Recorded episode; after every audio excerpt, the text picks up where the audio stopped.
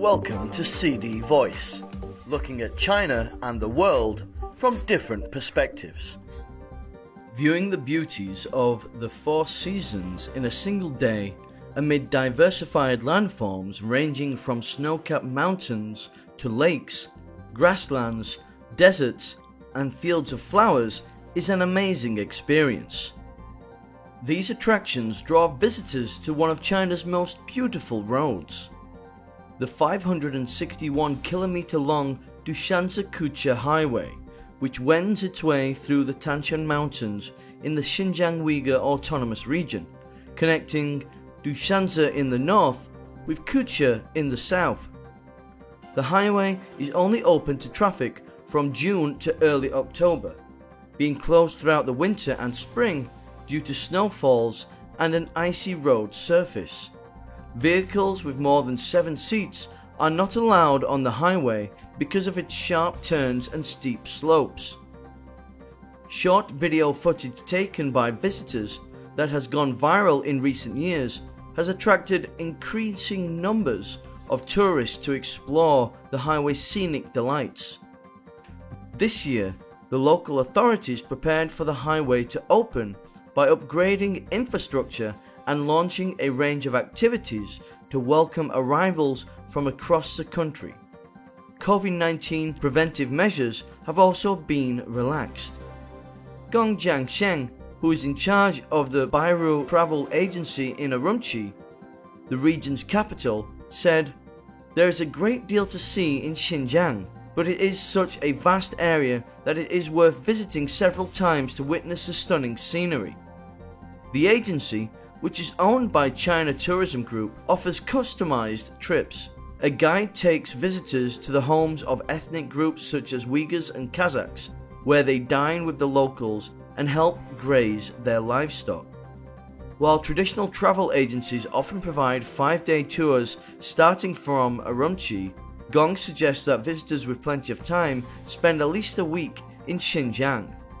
He reminds arrivals that sometimes the narrow highway is congested during the peak tourist season. Gong also suggests that travelers prepare well for their trip before departure, bringing with them food and warm clothing to keep out the cold. Over 280 kilometers of the highway are located at an altitude of more than 2,000 meters. In recent years, the local government has made every effort to upgrade infrastructure and repair the road. More public toilets have been provided, along with garbage disposal areas. Locations have also been established for visitors to take photos. Gong, who has great confidence in Xinjiang's tourism industry, said, it's now more convenient for visitors to come to the region. The travel experience has been significantly advanced, and I hope there will be more improvements. Min Xiao Li, a tour guide from Urumqi, said the most striking aspect of the highway is the unique scenery, which suddenly changes as you go through the mountains.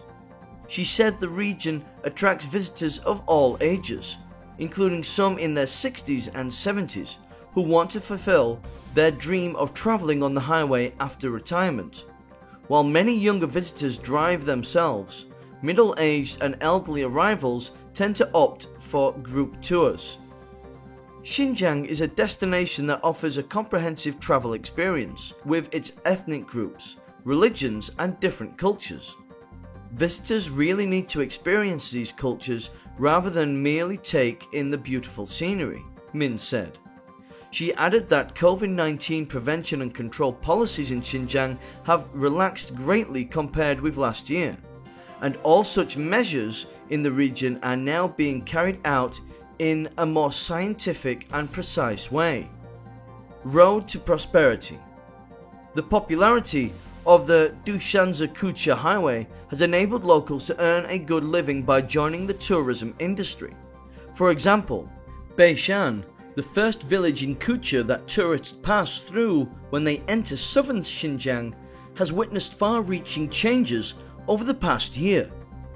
In June last year, the village committee invested more than 10 million yuan, $1.50 million in renovating the area and upgrading infrastructure to attract tourists. The committee invited outside investment and used the village collective's funds to develop the tourism industry from scratch.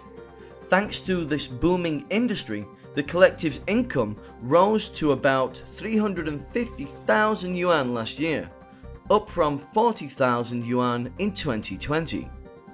Some villagers who used to make a living by grazing goats and sheep, or who worked in nearby cities, have opened homestays in Beishan.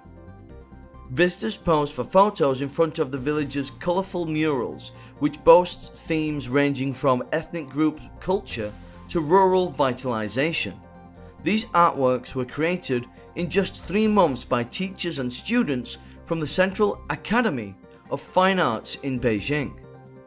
To cater to tourists, the village has set up a caravan campsite, a horse riding venue, minsu, Chinese style bed and breakfast establishments, and activities centered on agritainment, entertainment in an agricultural setting.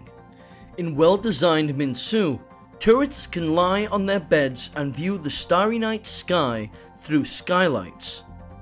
Villagers also organize bonfire parties and folk activities to welcome tourists. Shi Yaowen, the Beishan party secretary, said, Tourists like our village because of its primitive nature and non commercial atmosphere. All the residents are locals, and visitors can observe the village's daily lives and experience the ethnic culture.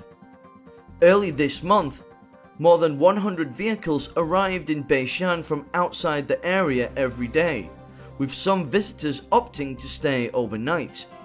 Shi said efforts are being made to build the village as a brand aimed at the mid to high end market.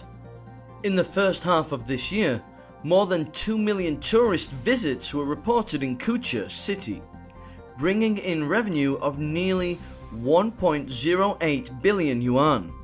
Suo Shanwu, director of Kuqa's Bureau of Culture, Sports, Radio, Television, and Tourism, said the city's tourism industry has been boosted greatly by the Dushanzi Kuqa Highway.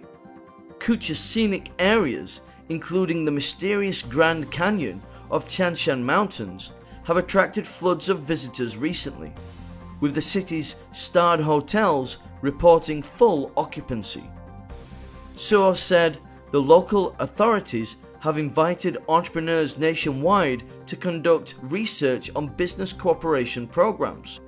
Kuqa, known as Kuei in ancient times, was an important kingdom on the ancient Silk Road, and promoting the Kuei culture among tourists is important for the city to attract arrivals. Exotic culture. Zhang Xiaowu, Secretary General of the Xinjiang Tourism Association, said the region's unique landforms and exotic culture make it stand out among its counterparts especially with outbound travel suspended in China due to COVID 19. He said one of the problems in developing tourism in Xinjiang is that the region is a long way from cities such as Beijing, from which it takes as long as four hours to reach Urumqi by air. In some sparsely populated areas, drivers and their passengers commonly see nobody else when they travel for several hundred kilometers. Xinjiang's tourism infrastructure has improved greatly, but more investment is still needed to improve service quality, Zhang said. Wu Liyun, an associate professor at the China Academy of Culture and Tourism at Beijing International Studies University, said, As tourists are drawn to popular attractions, it's important for management to understand visitors' requirements in order to maintain a good reputation. She suggested that to help tourists, local authorities draw up plans for infrastructure and public services, for example, by deciding where to put up signboards, build gas stations, and establish parking lots. In depth tourist products and good quality services are paramount, Wu said. She added that as well as driving along the highway and enjoying the scenery, visitors would prolong their stay when they are attracted by local scenic areas, cultural activities, and accommodations. It is also important to give related information to tourists and enhance support services.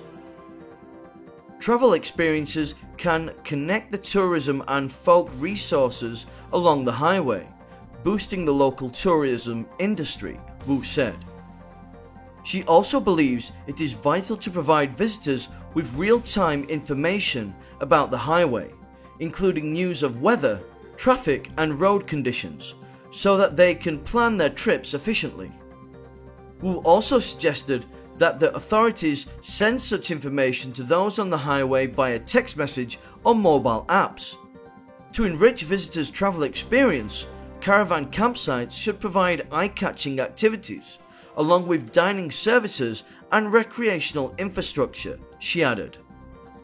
That's all for today. For more news and analysis, buy the paper until next time.